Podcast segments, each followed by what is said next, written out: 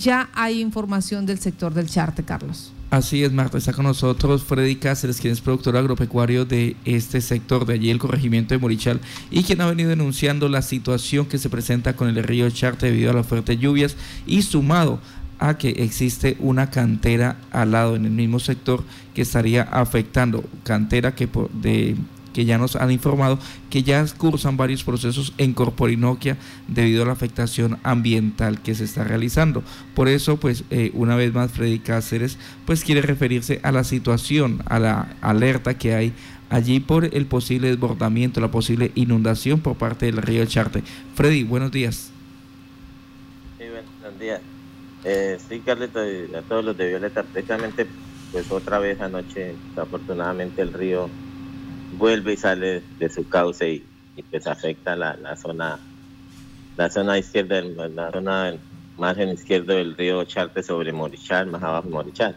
Pues la verdad que que día vino los señores de vinieron los señores de eh, gestión del riesgo, tomaron fotos, hicieron sobrevuelo y pues ellos quedaron preocupados. Entonces pues la idea es que ya, ya en tres, en tres eh, ocasiones se ha salido este, este mes. Entonces un llamado a Secretaría Agricultura, a, la Gobernación o a alguien que presione con Corporinoquia, que vengan al menos a revisar.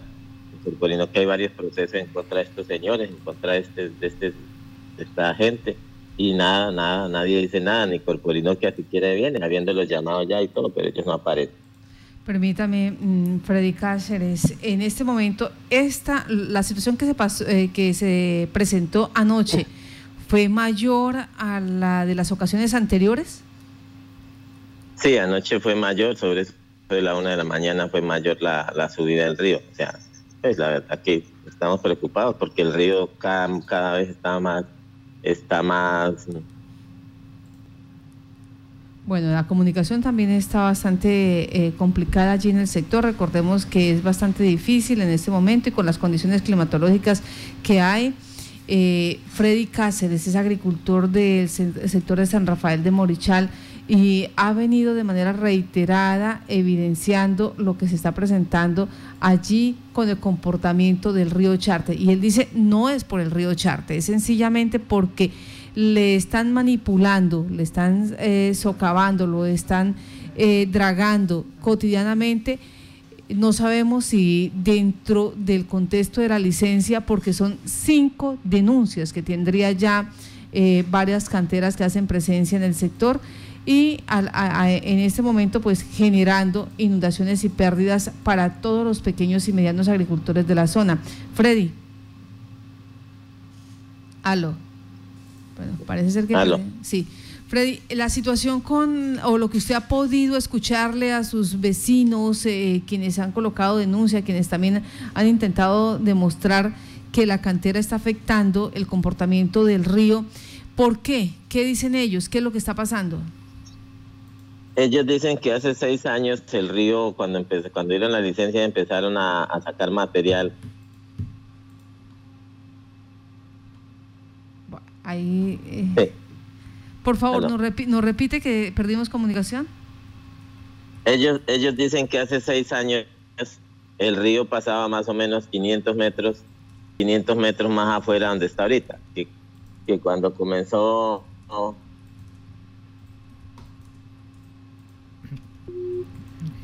no, es, la mejor comunicación la que tenemos en este momento en el sector de el Charte. Eh, vamos a ver si trata, si podemos contactarlo a través de línea normal y, si le pedimos a él que se ubique, que se ubique mejor.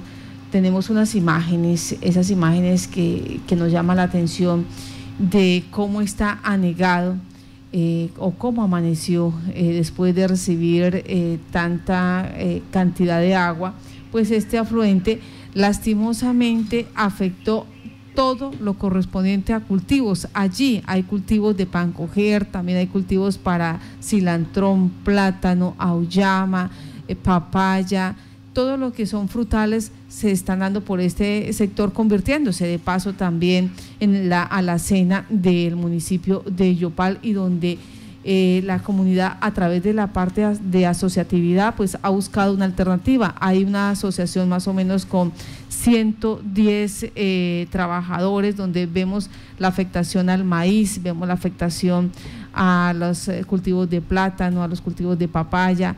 Lamentablemente esto es lo que está sucediendo con el río Charte. Y la denuncia avanza, es porque eh, consideran que no es una situación normal. Ya también eh, hay quienes quieren opinar, está el arquitecto Fernández Barreto, vamos a tratar de hacer contacto con, con Freddy Cáceres y tenemos al arquitecto Fernández Barreto para que nos ayude con el tema. Freddy.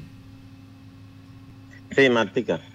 Nos estaba explicando, eh. hacía seis años, qué es lo que estaba pasando. Pues me, cuentan los vecinos porque yo llegué hace un año, pero pues yo sí me, he querido enterar de eso mucho. Me dicen ellos que hace seis años el río pasaba aproximadamente 400 metros más afuera. Empezaron con la, con la explotación de material y empezaron a escarbarle, a escarbarle y se trajeron, el, el, río se fue, se fue viniendo hacia, la, hacia el lado izquierdo, bajando. Entonces avanzó tanto, avanzó tanto que hizo una curva o sea, se formó una curva impresionante ahí y es donde el río por fuerza se está saliendo. O sea, es una curva que formó y, socavó el río, ha ido sacándole más, pues, esto. Y este es un momento que ya el río cambió su cauce de hace seis años. Yo incluso estábamos viendo unas fotos y conseguí una foto de, Google de hace cuatro años. El río estaba totalmente lejos, lejos. Entonces, estoy llegando a conseguir unas de hace seis años. Incluso yo sí quisiera que la misma Secretaría de Agricultura mirara cuando tomaron las fotos de Corporinopia que fueron a licenciar dónde estaba el río y cómo estaba. O sea, esto sí ya es problema de, la mismo, de los mismos eh, manos de la gente que, vino a dañar y todo. Y cuenta la gente pues que antiguamente no se botaba el río por ahí, que eso era una vez por ahí cada tres años, pero es que ahorita ya es mucho, pues aparte de que está el invierno duro. Entonces yo sí quisiera que la Secretaría de Agricultura, la Gobernación, la Alcaldía, alguien al menos, al menos su voz vale más que la de, la, de la gente ante Corporino, que hay procesos de hace tres años abiertos, dos años, y que ni siquiera se asoma por acá. ¿sí? Entonces, pues la verdad, pues yo les digo, bueno, el preocupante es que el río se coma una curva que hay ahí, pues va a quedar una isla al otro lado y va a dañar mucho mucho la gente de aquí abajo del lado del Milagro y del mismo Yopito. Freddy, permítame, permítame un segundo. Nos regresamos a, a, la situación de la creación de esa famosa isla de la cual usted está hablando. Vamos a ver la foto, la tenemos en Facebook Live. Está el recorrido del río, ¿sí? Ustedes, los finqueros, los campesinos del sector, nos hacen, eh, nos hicieron una flecha ahí para explicarnos que es que presuntamente el río tomaría el curso por donde va la flecha, para que nos explique esa, esa foto que nos enviaron. Sí, por ahí por donde está socavando ya harto y por ahí hay unos caños, entonces el río, no sé si anoche, porque yo no he ido, la verdad, no a ver porque ya uno se cansa. No sé si anoche ya cogió ese caño que tenía ahí y la creciente ayer fue más dura, entonces no sé si ya se haya ido por ahí y va, va a salir más abajo, donde va a dejar una, una isla como de unas 40 hectáreas aproximadamente. Entonces, pero ya, ya socavado muchísimo, o sea, socavó un palmar, un monte grueso que pensaba uno que no, que se lo trancaría, no, ya lo está socavando y ya lo va a acabar. Entonces el problema, pues, vuelvo y le digo, sí quiero llamar a la Secretaría de Agricultura que, que pues voltee a ver también por este lado, igual evitar un, un, mayor problema más adelante. Sí, eh, normalmente usted nos explica, nos explica entonces, normalmente el cauce del río eh, natural eh, estaría muy lejos, estaría a unas 40, 80 hectáreas de donde en este momento se encuentra. A unos 400 metros. A 400 metros, es, a 400 sí, metros. El cauce antiguo, el cauce normal que era el río. al socavarlo hicieron, hizo el río una curva que pues, ahí fue donde está, está por donde está peligroso salir, o sea que ya prácticamente, pues, yo creo que anoche no sé, no he visitado eso, más tardecito visito eso Creo que ya hasta cogió el curso, salió por ahí ya. Entonces, bueno, vamos pues a gracias a ustedes, gracias a ustedes, Violeta, que es los únicos que escuchan aquí, sinceramente, que son los únicos que nos ven. Y pues preocupante, porque una zona agrícola, unas tierras muy excelentes, muy buenas y todo, pero si no se le hace, si no se le hace una atención a este problema, pues va, va a ocurrir cosas más graves más adelante, que ojalá Dios no quiera que lleguen a pasar. Freddy, permítame, no me no cuelgue, por favor. Tenemos en la otra línea al arquitecto Ferney Barreto. Arquitecto, buenos días. Días, Martica, y para la grata audiencia, ya nuestro informante de todo el tema del charte, muy bien. Sí, señor. Pues, Martica, el tema es el siguiente. Eh, es lamentable que solamente nos acordamos de nuestros ríos y de nuestra infraestructura en época de invierno ese, ese, eh, estamos ya en el siglo XXI prácticamente y no tenemos ninguna estación de monitoreo sobre los ríos importantes. Se están ejecutando obras como el puente del Charte y es increíble que no tengamos una medición de cuánto sube el río en, un, en una noche o en un invierno. Todos nos atenemos a los meteorólogos como Beto Barreto, el señor que nos está informando, o que fue mucho o que fue poco. Esto debe cambiar en términos de ingeniería en el departamento y deben existir monitoreos de lo que está pasando con nuestros ríos. Aquí, para el caso de, de Yopal, específicamente con el Cravo, no conocemos monitoreos de cuánto sube o cuánto baja el río cíclicamente por los inviernos. De tal manera que hay una responsabilidad técnica, no sé en qué instituto recaiga esto o si finalmente el contrato de las estaciones meteorológicas que tenía Corporinoquia falló, pero es importante empezar a hablar con datos y poder tener una especificidad de qué pasa con nuestros ríos después de que salen del pie de monte, que causan efectos como los que está relatando nuestro querido interlocutor ahí en, también vía telefónica. es preocupante, Martica, que no tengamos la capacidad técnica de estar monitoreando adecuadamente nuestros ríos. Permítame, permítame, porque se supone que hay tres estaciones meteorológicas. ¿Qué pasó con ello? Indiscutiblemente, nunca tenemos o conocemos los reportes realmente pluviométricos por la forma en que lo están midiendo. Lo están midiendo en una batea que se llena y dicen se llenó la batea o, la, o, la, o, el lugar donde se hace la medición. Pero no sabemos realmente cuántos milímetros caen en una noche, si fue muy poco, si fue mucho, si hay forma de compararlo con el último aguacero grande del 2015, etcétera, etcétera. Esto afecta seriamente el cálculo y el diseño de cualquier obra civil, en especial los puentes, pontones, los culvers. Estos datos tienen que construirse técnicamente para que las obras correspondan. Gran parte de este proceso eh, significa el éxito o el fracaso de obras como los que estamos viendo sobre la vía alcusiana, donde tenemos un derrumbe que le ganó a la ingeniería, le ganó al estudio de suelos. Y tenemos hoy la vía truncada por falta de, de tráfico, por falta de técnica en la elaboración de los estudios previos de suelos para esta zona. Bueno, aquí nos están diciendo, muy, ese Rafael Reyes, él es el presidente de San Rafael de Morichal y efectivamente dice solidaridad con todas las personas que en este momento se ven afectadas, es muy cierto. Pero la problemática que se está generando no es exactamente en San Rafael de Morichal, sino a agüitas abajo, dice, en el centro poblado de Morichal y la situación es gravosa. Él también ha llamado la atención para estos casos de la situación. Eh, arquitecto, mm, nos queda aquí el sinsabor de Corporinoquia. Eh, ¿Qué tanta competencia tiene Corporinoquia? ¿Qué puede hacer una entidad como estas para prevenir un hecho eh, mayor como el que se está pasando?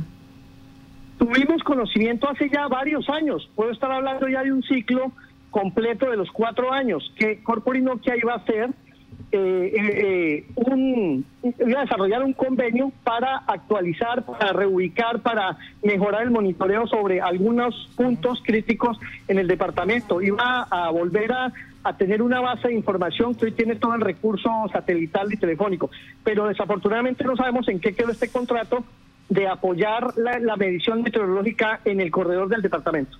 Sí, señor. Volvemos al sector de San Rafael de Morichal y también vamos ahorita en segundos al morro. Freddy, eh, usted tenía usted tenía algo por decir frente a esta situación.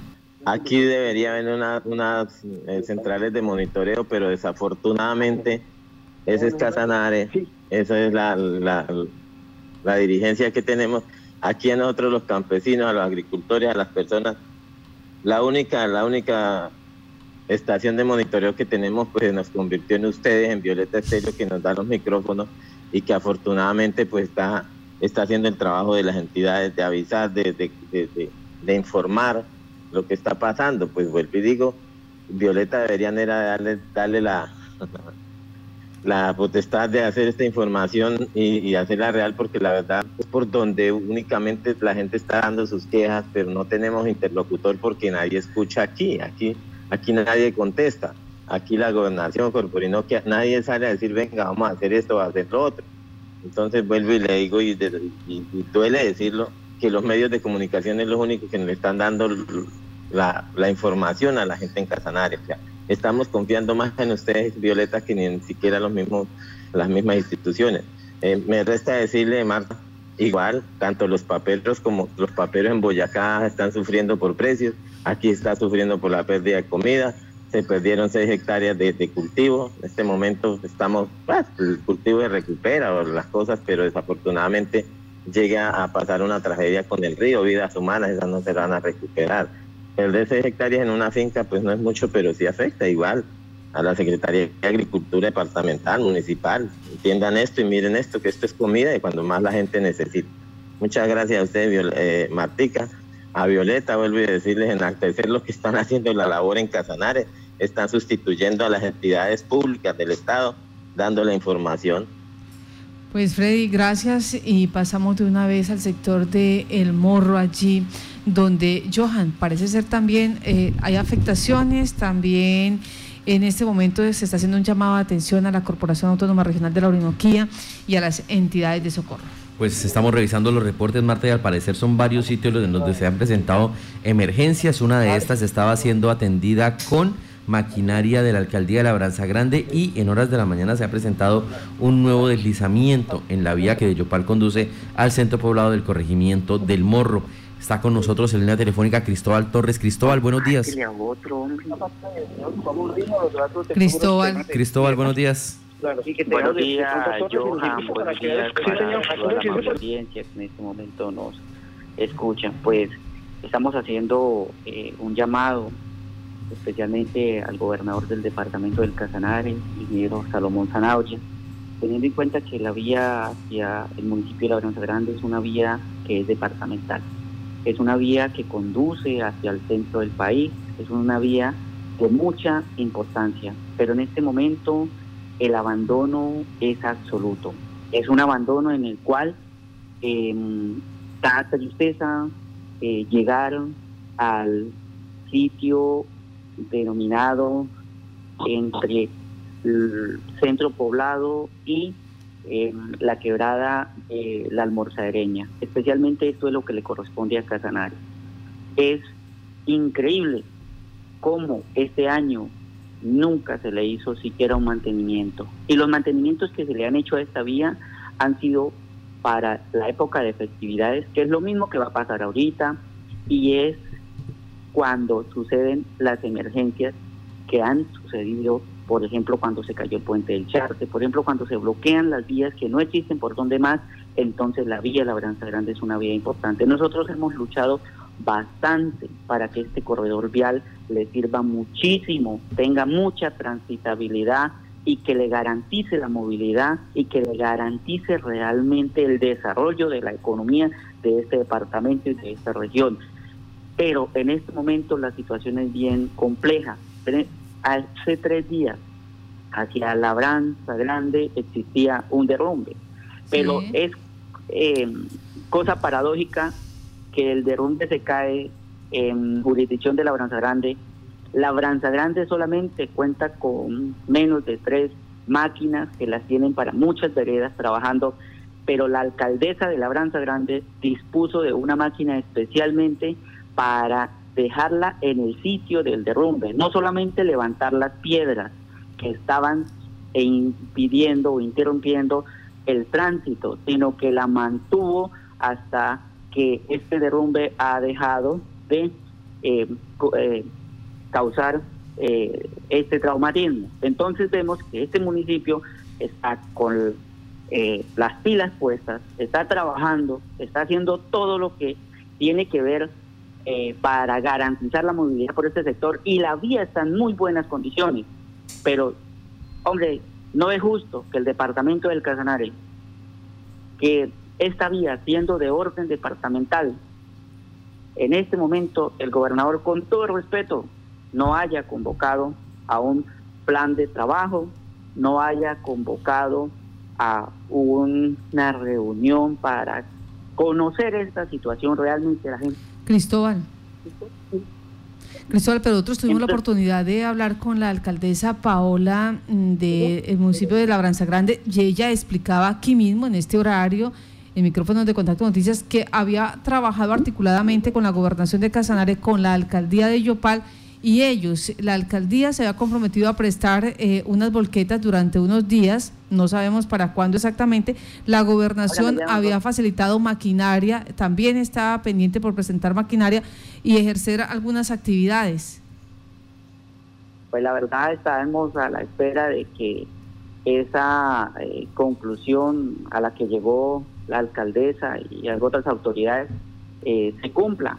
Pero mire que ya vamos a iniciar el verano y la circunstancia es que todo el invierno, todos estos 11 meses, ha sido de abandono absoluto por parte de la administración departamental. Y yo quiero hacer una claridad acá, es que el ingeniero, el, el exgobernador Arillo Barrera, cuando nosotros hacíamos gestión, él nos marcó como oposición. Todo aquel líder que hiciera gestión o que saliera a hablar hacia un proyecto en el cual había alguna falla y que se requería la intervención del gobierno departamental, éramos opositores.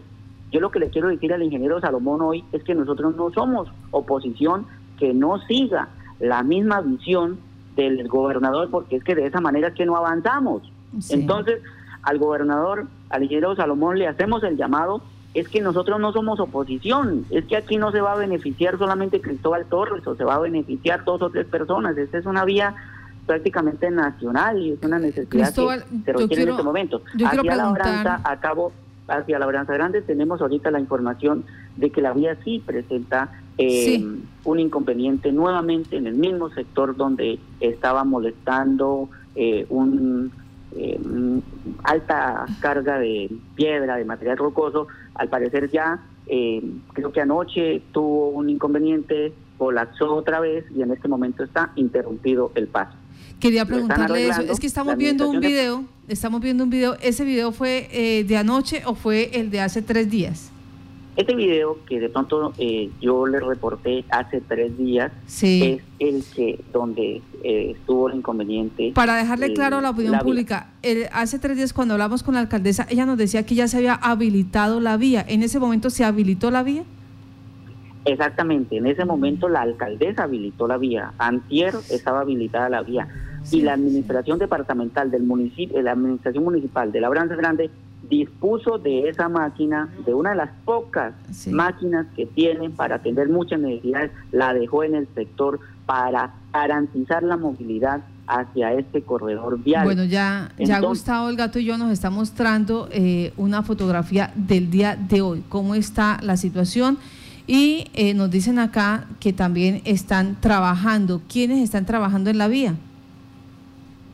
En este momento eh, lo que tenemos entendido nosotros es que eh, en Labranza Grande están trabajando para remover el derrumbe que nuevamente colapsó en este sector del Tanquilón. Es un sector entre un punto que se llama el túnel y los Yopos. Ahí está el derrumbe. Eh, no tengo conocimiento hoy si la gobernación del departamento del Casanare envió maquinaria hacia el sector de la vía Labranza Grande. Es más, nosotros lo que le pedimos el favor al gobernador en este momento es que envíe un banco de maquinaria realmente que garantice la movilidad, porque ¿qué hacen? Ellos mandan una retroexcavadora o una pajarita, van y quitan tres, cuatro piedras y se acostumbraron a mandar 100, 200 fotos y a decirle a la gente que la vía está en perfectas condiciones. Hace tres días, cuando la vía colapsó, hubo gente tan irresponsable que dijo que la vía estaba en perfectas condiciones. Y la tristeza es que gente, con automóviles, eh, cogió este camino, se fue por allí.